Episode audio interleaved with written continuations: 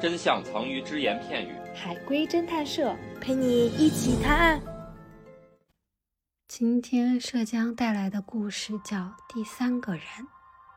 一天半夜，我和朋友去喝酒，我喝醉了和自己划拳，划了一晚上都是我赢，朋友却怎么都赢不了。第二天，我看到朋友，知道我们这辈子都无法在一起喝酒了。请还原昨天发生了什么？我喝醉了和自己划拳，是的，我左手和右手划拳。不是，那为什么朋友却赢不了啊？朋友也参与啊，三个人一起划。你朋友是人吗？是的，是我和镜子里的自己划拳吗？是的，你朋友参与划拳了吗？没有跟我一起划拳。就是我和镜子里的自己划拳，但是我却赢了一个晚上。是的，这事儿好恐怖呀！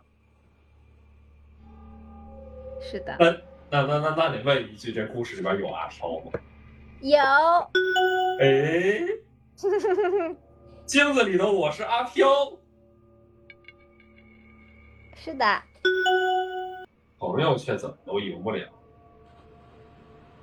朋友死了，早上我醒来的时候还没有，阿志，哦那你死了？啊，我没有死，是我进到镜子里了，没有，我和镜子里的我对调身份了，不是，我被关到了镜子里来了，竟然不不是是，那朋友进去了吗？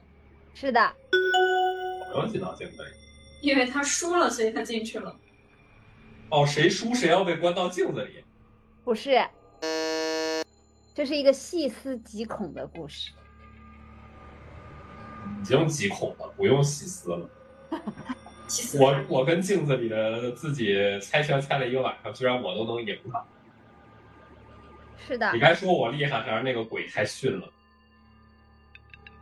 可能是我的运气太好了，朋友，呃，朋友在和谁划拳？朋友也在和镜子里的朋友划拳吗？是的，这什么镜子呀？啊咱咱也批发一下，咱跟镜子里的自己比写文章，这样他一定写的比我们快。研究这个思路是对的啊，我说为什么我们两个喝酒，不我们两个划拳，要分别一人找个镜子划拳？就是喝醉了嘛，飘了还管谁和谁啊呀、说对了，还有人把电线杆儿要抱回家的呢，很正常。连见了还开阴炮，就你喝多了之后，你和镜子里的鬼划拳，是这意思吗？是的，然后你一直赢，所以你没事儿。然后因为朋友一直输，然后所以鬼就附他身了。然后他不，就是他进入到镜子里和我的行为有关吗？有一定的关系。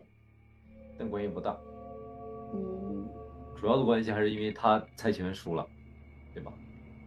不，不是，他没有输。那就赢不了嘛。那他一直平呗。是的，也不能说一直平吧，反正就是赢不了。嗯，不是猜到了朋友到镜子里面去了吗？嗯，为什么啊这我个们俩为什么我没有到镜子里面去，朋友到镜子里面去了呢？就是因为我一直赢呀。这对啊，这个是杀人的规律是什么呢？规律难道规律现在已经肯定不是谁输谁进去了？是的，谁平谁进去啊。可以这么说。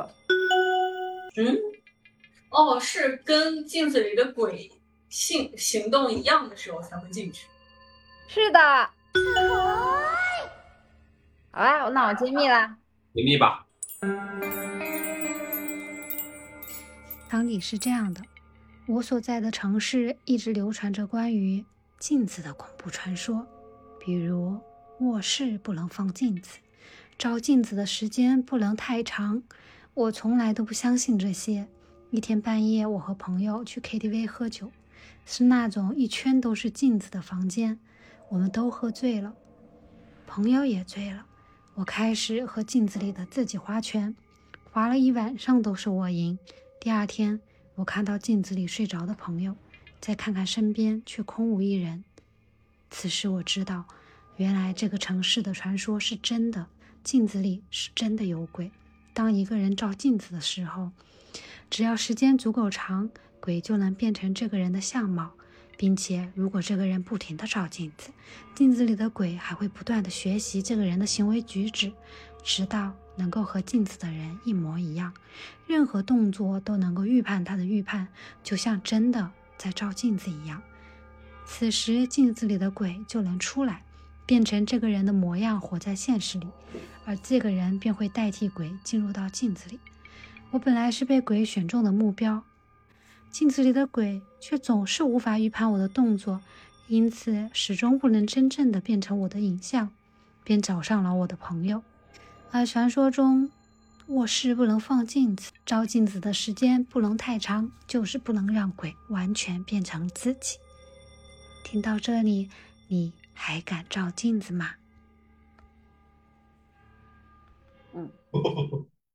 所以说这个镜子里边其实放了一个大语言模型 GPT 镜，是然后你的照的时间足够长，它有足够长学习的时间，它就可以通过图灵测试。这鬼好惨啊！就是这样的话，第二天还要上班。如果是个程序员的话，你还要九九六，每天在 debug。还不如当鬼呢。就是当鬼还能随机朝一个人下哇！本故事纯属虚构，谁是本期最佳侦探？订阅评论就有机会参与探案哟。